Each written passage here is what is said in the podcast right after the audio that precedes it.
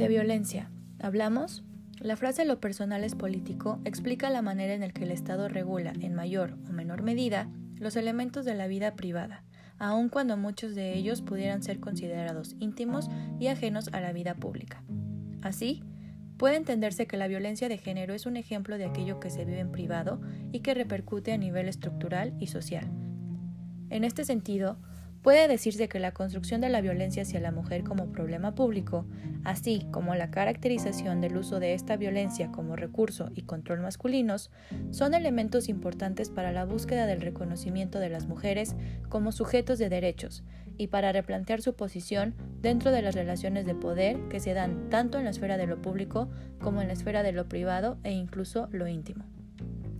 Es importante entender que de acuerdo a las teorías de género, la violencia patriarcal, directa e indirecta, opera como una forma de control y represión en un marco de estructuras, usos, significados, normas y prácticas sociales que buscan mantener el orden establecido.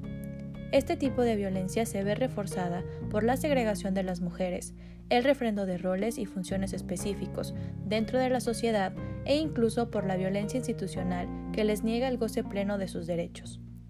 De acuerdo con el artículo Acoso sexual, un problema de comportamiento masculino, publicado por la Universidad Nacional Autónoma de México, se ha demostrado que los hombres que cometen acoso tienen un problema de conducta donde existe una dificultad por controlar sus impulsos derivado de que han sido socializados bajo mandatos de género donde se normaliza que el cuerpo de las mujeres es de su propiedad.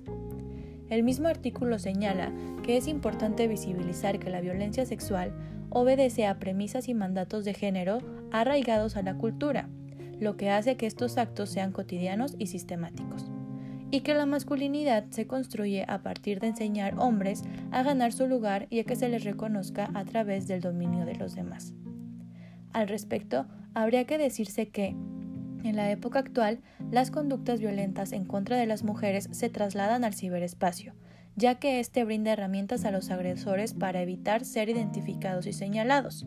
Afortunadamente, existen plataformas digitales que promueven esquemas de seguridad para las mujeres.